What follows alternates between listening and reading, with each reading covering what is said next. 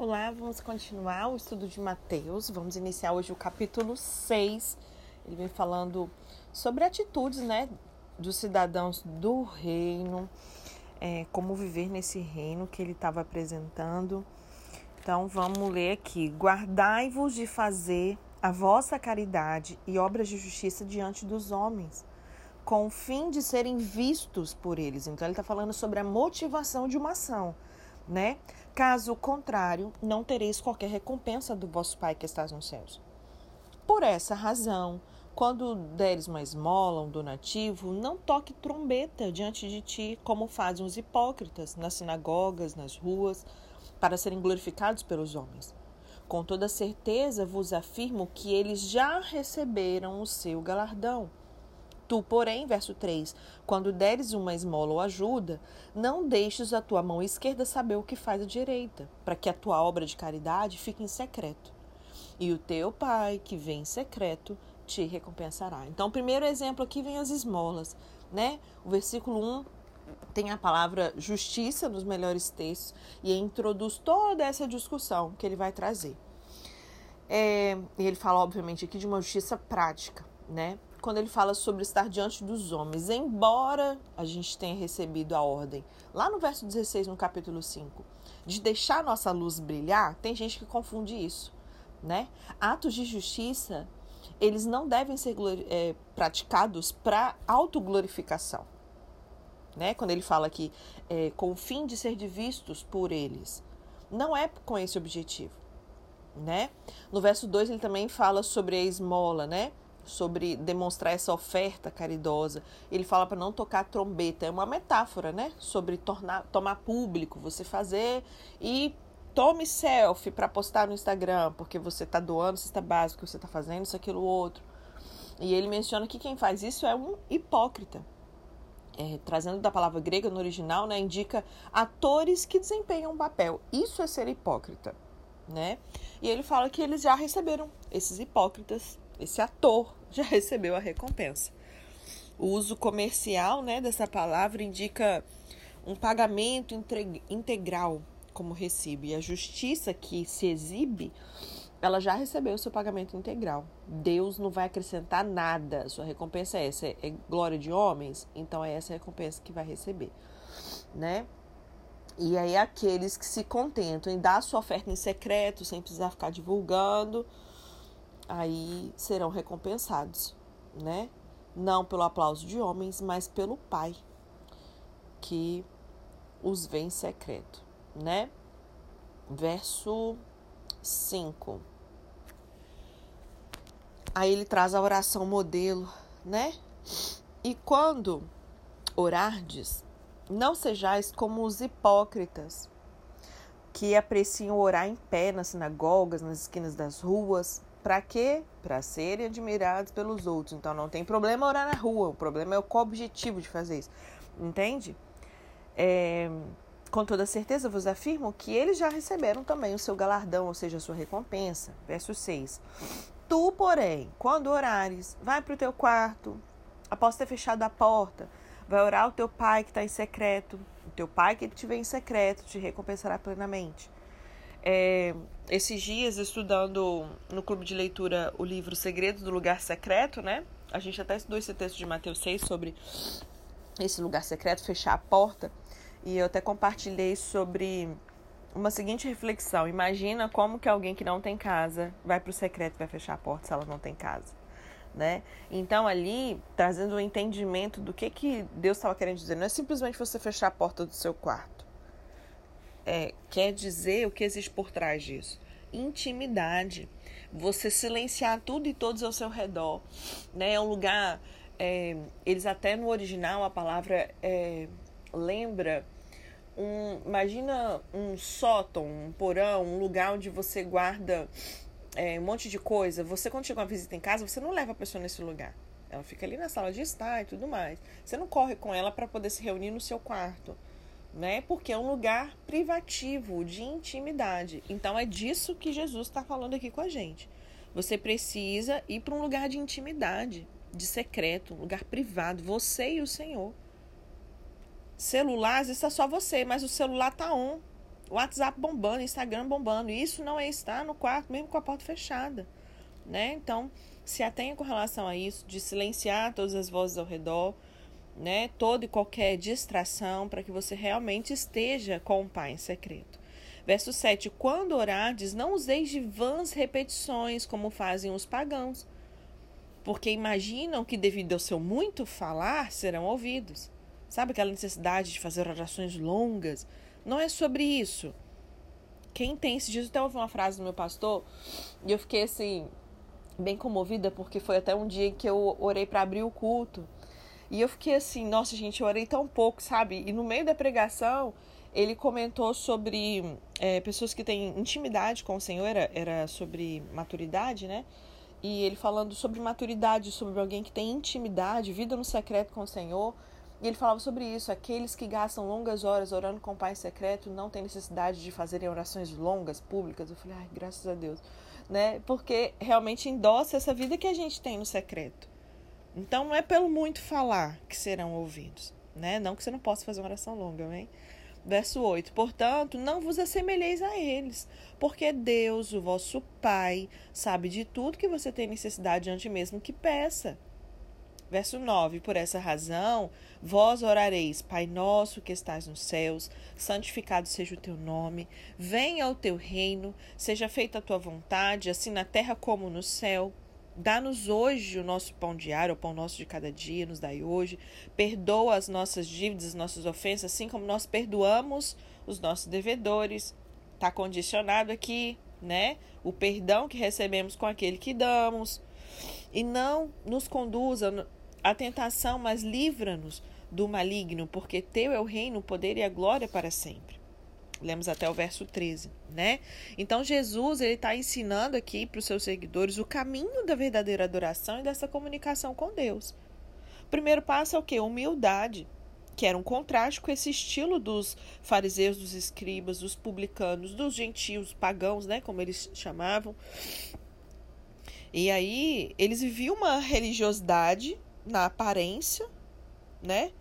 De maneira formal e estéril. E aí os discípulos deveriam também evitar as vãs repetições, porque isso era como os pagãos, né? Aqueles que não passaram pelo batismo, eles também eram chamados de gentios, enfim. Eles tentavam sensibilizar os seus deuses para obter favores e ficava ali, ó, repetindo, repetindo, repetindo.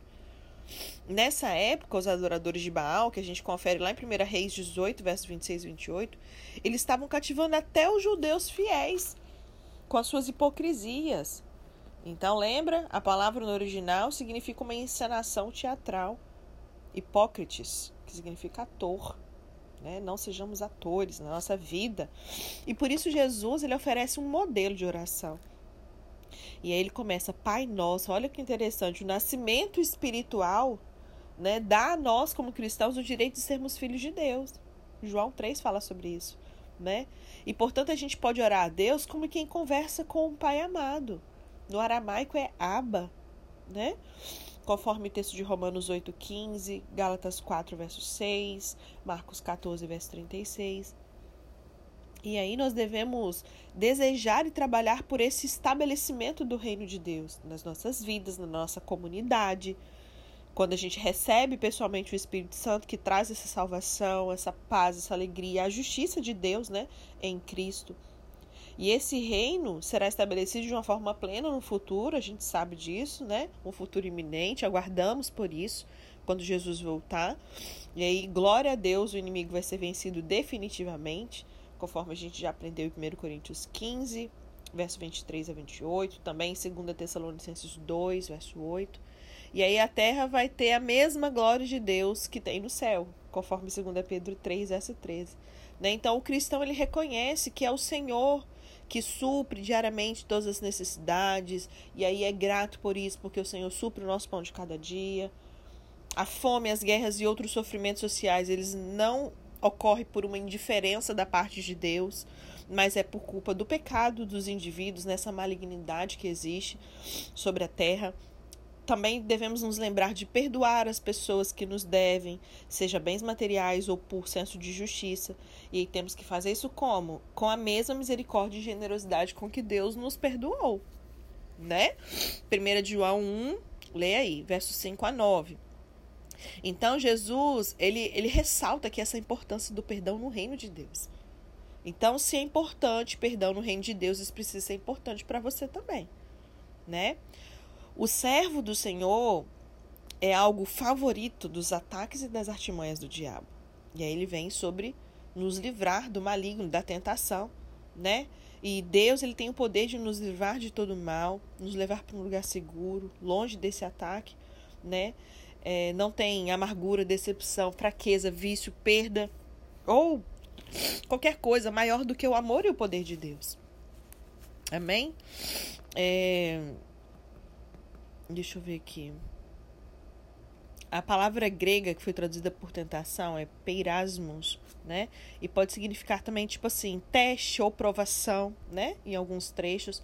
Então, a tentação, que do ponto de vista do diabo é sempre uma cilada para nos destruir, Deus enxerga diferente. Do ponto de vista de Deus, é uma oportunidade para fortalecimento da nossa fé e um crescimento espiritual.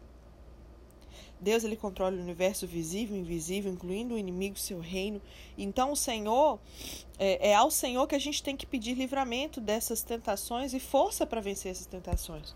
Conforme 1 Coríntios 10, verso 13. E aí Jesus ele deixa bem claro nessa sua oração modelo, se a gente pode dizer, que o cristão ele somente consegue a vitória fazendo o quê, gente? Vigiando e orando. É quando a gente vai para as epístolas, a gente vê essa instrução sobre vigiar e orar também, que o Jesus já tinha falado para a gente. Né? O próprio Jesus, nós já vimos aqui, ele venceu a batalha contra Satanás assim, com jejum, oração e palavra. E ele recomenda, né, que a gente também use essa arma ao lado das orações, um contínuo louvor a Deus contra os desígnios do inimigo, né? Então ele traz esse segundo exemplo, a oração, eles, né, os fariseus, o modelo, o modo costumeiro deles era de orar em pé nas sinagogas, né, o lugar de oração é, aqui não é o problema do lugar, mas a maneira com que faziam, a intenção daquele que pretende, né, que aquele momento da oração surpreenda esse lugar proeminente, que ama uma exibição, e isso é condenado por Jesus. É, então não é que a oração pública seja condenada, né? O próprio Jesus orou em público várias vezes, mas é essa exibição vaidosa. A oração particular é o melhor treinamento para a oração pública. Não queira ficar oração, or, orando, orando publicamente se você não ora no secreto, né? É, e aí ele fala das vãs repetições, tagarelando, eram características dessas orações pagãs ou gentias, né? De ostentação, bem hipócrita. E essa atitude é como se a oração fosse um esforço para vencer a má vontade de Deus em te responder. Você fica ali cansando Deus com as palavras. Sabe aquela história de você vencer pelo cansaço? Tipo isso, como se com Deus fosse assim, né? E Jesus ele condena isso, né, dessas dessa repetição e não é simplesmente não poder orar é, de maneira extensa, porque o próprio Jesus ele orou uma noite inteira. Lucas 6, 12 retrata isso pra gente. Ele repetiu seus pedidos conforme a gente vai ver em Mateus 26, verso 44. Só que a motivação, né, é que estava errada ali dessas pessoas, que induzia esses atos religiosos. E aí Jesus continua dando um exemplo dessa oração aceitável, que é uma maravilha no seu largo alcance, na sua brevidade e ela não deve ser repetida de maneira supersticiosa, né? É, ela pode ser usada com sinceridade por verdadeiros crentes. Não é que você não pode orar mais de uma vez a mesma coisa, mas lembre-se da oração da fé, né? E os cristãos certamente receberão a luz da revelação posterior que a oração ela é possível com base nesses méritos de Cristo. Hoje nós oramos em nome de Jesus né? Outro ponto aqui, né, do nosso pai, uma maneira incomum de começar uma oração no Velho Testamento. A gente não vê ninguém, esse era um dos pontos, inclusive, que os fariseus pegavam pesado com Jesus, essa história de chamar Deus de pai. Eles nem falam o nome de Deus, é um nome impronunciável. Quem dirá chamar ele de pai? Né? Era incomum começar uma oração no Velho Testamento assim, né? Mas ela é preciosa a nós, crentes do Novo Testamento. E os três primeiros pedidos da oração se referem a Deus, ao seu programa. Os quatro últimos pedidos se referem ao homem, às suas necessidades, né? Quando ele fala que Deixa eu voltar aqui. Verso. Deixa eu ver. Santificado, né? O significado aqui é seja reverenciado, tratado como santo. E, gente, não só da boca para fora.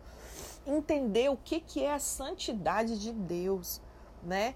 Sobre venha ao teu reino essa expressão, o reino messiânico, não apenas judeus, mas todos os crentes em Cristo, eles deveriam ter esse interesse vital pela sua chegada. Ontem eu até fiz uma postagem com relação a isso. É, Deus tem falado muito comigo sobre isso, assim, o quanto a igreja precisa ser despertada para o estabelecimento do reino dele nessa terra, o nosso papel como noiva, como nós vivemos o nosso dia a dia, a maneira com que eu enxergo o meu futuro influencia totalmente como eu vou viver o meu hoje, né? Então, é, precisa haver esse desejo ardente e intencional no nosso coração. Ele fala sobre o pão nosso de cada dia, o primeiro pedido por essas necessidades pessoais, né? É, que emprega esse termo, cada dia encontrado apenas uma vez no grego secular, e as opiniões quanto ao significado variam entre diário, necessário para a existência, dia seguinte, quando fala o pão nosso de cada dia, ou a nossa necessidade diária, ou aquilo que é necessário para a existência, né? Fala sobre o perdão, é, os pecados, eles são tidos como dívidas morais, né? Por isso que ele fala, perdoa as nossas dívidas. São dívidas morais e espirituais para com a justiça de Deus né? E esses não são os pecados dos não regenerados. Essa oração ela foi assinada apenas ensinada só para os discípulos, aqui não estava ensinando para todo mundo, né? E aí nós precisamos confessar sim os nossos erros e perdoar aqueles que também erram com a gente, né? Assim como nós perdoamos. Então, o perdão dos pecados é, ele quer sob a lei mosaica ou na igreja, sempre é pela graça de Deus e com base na expiação de Cristo.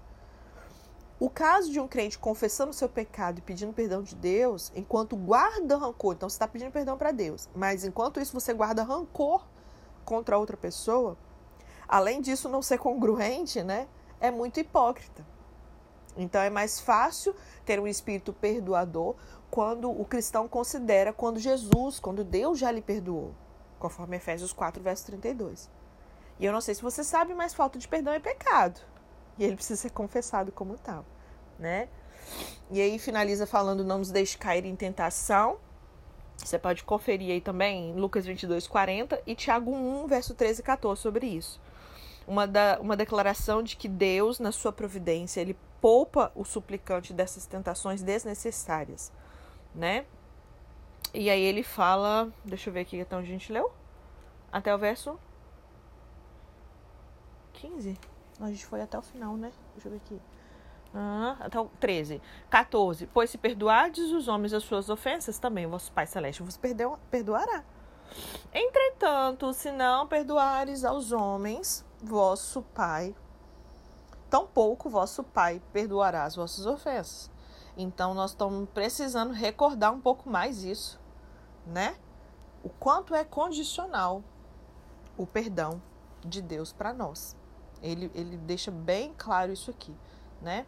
E aí, verso 16 a 18, ele fala sobre o jejum. Quando jejuardes, não vos mostrais com aspecto sombrio, como os hipócritas, porque eles desfiguram o rosto com essa intenção de mostrar às pessoas que eles estão jejuando. Tu, porém, quando jejuares, unge a tua cabeça, lava o teu rosto, ou seja, passa uma maquiagem, fica, sabe, arrumadinho, fica bem, porque assim não parecerá aos outros que jejuas, e sim ao teu pai. Porque você está fazendo jejum para quê? Para mostrar para os outros que você é espiritual? Não. Né? E aí o teu pai que vem em secreto te recompensará. Então, o terceiro exemplo que ele traz, o jejum. A lei mosaica, né, sobre a qual viviam esses ouvintes de Cristo, prescrevia para eles um jejum anual no dia da expiação. Né? Levítico 16, 29 fala sobre isso. E aí o farisaísmo ele acrescentou dois jejuns semanais às segundas-feiras e às quintas-feiras. E aí eles usavam como ocasião para essa exibição pública de piedade. Só que a verdadeira função do jejum era indicar essa contrição profunda, a devoção temporária de todas as suas energias à oração e essa comunhão espiritual. Não é simplesmente ficar sem comer, né? Você vai direcionar toda a sua energia à oração e comunhão com Deus. Mas o jejum que exige espectadores, isso é exibição. Jesus, Jesus ele não institui jejum para os seus discípulos, ainda que o jejum voluntário apareça aí ocasionalmente na igreja apostólica. A gente vê isso em Atos 13, né, verso 2, verso 3. Amém? Então, vamos conversar um pouquinho antes de avançar até esse verso 18, né, sobre coisas que a gente pode é, aprender sobre essa verdadeira espiritualidade. Depois de mostrar Jesus como um verdadeiro intérprete da lei, né, Mateus ele passa a mostrar o ensino de Jesus sobre essa verdadeira espiritualidade.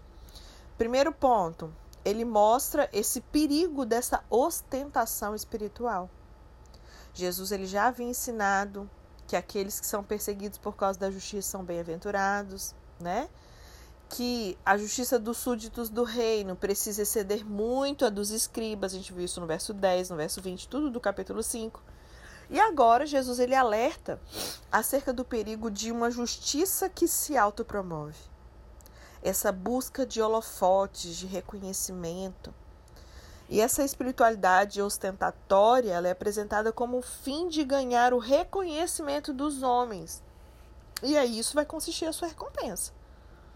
E aí eu queria falar três fatos né, nesse versículo em pauta, que é o seguinte: no primeiro lugar, ele fala sobre essa prática da justiça. Guardai-vos de exercer a vossa justiça diante dos homens. A justiça ela tem que ser praticada, mas ela não é uma, tipo, uma propaganda de autoengrandecimento. Quem deve receber a glória pela justiça praticada é Deus, não é o homem. Exercer a justiça diante dos homens é uma hipocrisia consumada. E como eu já falei, hipocrisia vem do antigo teatro. Então, não somos chamados a, seres, a sermos atores, né? Quando um ator desempenha um papel, ele finge ser alguém que ele não é. E tem muito crente dentro das igrejas fingindo ser o que não é. Um ator ele usa máscara. Alguém que usa essa religião deliberadamente para esconder os seus pecados é um hipócrita, é um ator. Precisa arrancar essa máscara. Né? Esses dias eu até fiz uma ministração na igreja com relação a isso. Gente, arranca as máscaras. Né? Em tempo de pandemia, essa tipo de máscara aqui você tem que arrancar. Amém?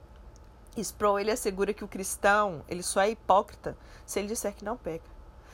Hipocrisia é quando nós fingimos ser algo que não somos, ou quando tentamos fazer os outros acreditarem que não praticamos algo que na verdade nós praticamos.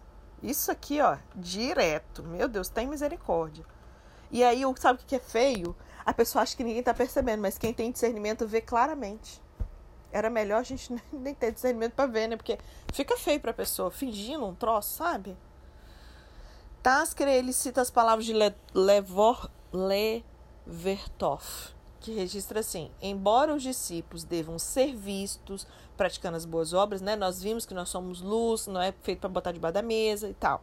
Embora então a gente deva ser visto praticando boas obras, você não deve fazer as boas obras com esse objetivo de ser visto, entendeu? O problema não é ser visto, o problema é você ter isso como objetivo. Você faz para isso, né? Segundo lugar, ele fala da motivação da justiça. Ele fala com o fim de ser desvistos por eles. Então, uma espiritualidade que busca ser vista pelos homens com o propósito de ganhar essa aprovação de homens, né? Ao invés de se revestir de humildade com o fim de agradar a Deus, isso é soberba. Está na contramão da verdadeira espiritualidade. A pessoa acha que é espiritual, mas não é não. Né? Terceiro lugar, ele fala da recompensa da justiça. Ele fala, de outra sorte não tereis galardão junto do vosso Pai Celeste. Então Deus ele não requer apenas a ação certa. Às vezes você até está fazendo o certo. Mas ele requer uma motivação certa. Então, aqueles que ostentam justiça para ganhar aplausos de homens não vão receber nenhum galardão da parte de Deus. A verdadeira espiritualidade em relação aos homens, né? É o que? Ele traz aí do verso 2 a 4. É o nosso exercício dessa misericórdia aos necessitados. As três principais obrigações religiosas dos judeus piedosos era dar esmolas, orar e jejuar. Então não é à toa que Jesus fala sobre isso, entendeu, gente? Lembra que é um livro que foi escrito aqui, ó, foi escrito para os judeus. Então, ele toca nessas três obrigações religiosas dos judeus piedosos: dar esmola, orar e jejuar. Mesmo as coisas mais sagradas, elas podem ser corrompidas por essa motivação egoísta. Então, em primeiro lugar, ele, no verso 2 ele diz: a misericórdia é uma expressão legítima da espiritualidade cristã. Olha o verso 2. Por essa razão, quando der um donativo, não toques trombeta diante de ti, como fazem os hipócritas nas sinagogas e nas ruas, para serem glorificados pelos homens. Com toda certeza vos afirmo que eles já receberam o seu galardão. Então, em primeiro lugar, essa misericórdia é uma expressão legítima da espiritualidade cristã. A esmola era um dos, um dos quesitos mais importantes da espiritualidade judaica. Monse ele diz que dar dinheiro aos pobres era um dos mais sagrados deveres do judaísmo. Então, o socorro aos necessitados é uma expressão da verdadeira fé, não só para o judeu, mas para mim e para você também. Quem ama a Deus, ele prova isso como, gente? Como que eu provo que eu amo a Deus? Amando o próximo. Entende? Quem foi alvo da misericórdia de Deus passa a ser um instrumento da misericórdia ao próximo. Óbvio que nós não somos salvos pelas nossas obras de caridade, mas essas obras evidenciam a nossa salvação por meio delas. A salvação não é pelas obras, mas para as boas obras. A graça é que é a causa da salvação. A fé é o instrumento para termos essa salvação. E qual vai ser o resultado dessa equação? São as nossas boas obras. Em segundo lugar, a misericórdia é uma prática que é esperada do cristão. Jesus não disse assim, ó, se você der esmola, ele fala quando. Ele não fala se. Então é uma prática que deve ser praticada. Então ele afirma que ele espera que o cristão dê esmola. Um coração regenerado ele prova sua transformação em atos de misericórdia. O cristão ele tem o coração aberto, tem o bolso aberto, tem a casa aberta, as mãos abertas. É da natureza de Deus. E se o nosso coração for regenerado, seremos como Pai. Em terceiro lugar, a misericórdia ela não pode ser ostentatória. A prática da misericórdia não pode ser para você se ostentar. Não é suficiente você só fazer a coisa certa, dar esmola. É preciso fazer com a motivação certa. Então, você fazer e depois tocar trombeta, chamando atenção para si, isso é espiritualidade farisaica, não é cristã. Né? E essa misericórdia ostentatória, ela só tem recompensa do homem, não tem de Deus. O hipócrita é a pessoa que desempenha um papel no palco como se fosse outra pessoa. É mais fácil alguém fazer de conta que é reto do que ser reto de verdade. Dá menos trabalho, né? Então por isso que muita gente fica nessa vida aí. E a recompensa do hipócrita, que faz a propaganda dos seus próprios feitos, é receber aplausos de homens e nada mais. A palavra grega no original apecho era um termo técnico comercial que era usado com frequência nesse sentido de um pagamento completo, né, com valor total recebido. Então, Jesus está apontando para a ideia de um recibo. O que, que Jesus está dizendo aqui então? É que eles já receberam um recibo de quitação plena e rasa de toda a recompensa que eles tinham para receber. E em último lugar, a misericórdia, último não, penúltimo. A misericórdia ela precisa vir de mãos dadas com a discrição. Você é uma pessoa discreta? O cristão ele não dá para o pobre para ele ser visto, para ele ser exaltado, para mostrar que ele ele dá para que o necessitado seja suprido e Deus seja glorificado e ponto final. E a misericórdia exercida com a motivação certa, aí sim existe uma recompensa da parte de Deus. Aquilo que é feito ao pobre, ao necessitado, ao próximo em secreto, longe dos holofotes, recebe de Deus, que vem em secreto e traz essa verdadeira recompensa. Amém? Amanhã a gente. Amanhã não, hoje é que dia? Hoje é sexta, né? Então, segunda-feira a gente continua Vamos conversar ainda sobre mais alguns pontos que a gente pode aprender até aí o verso 18 que a gente leu, né? Vou até marcar aqui para eu não me perder.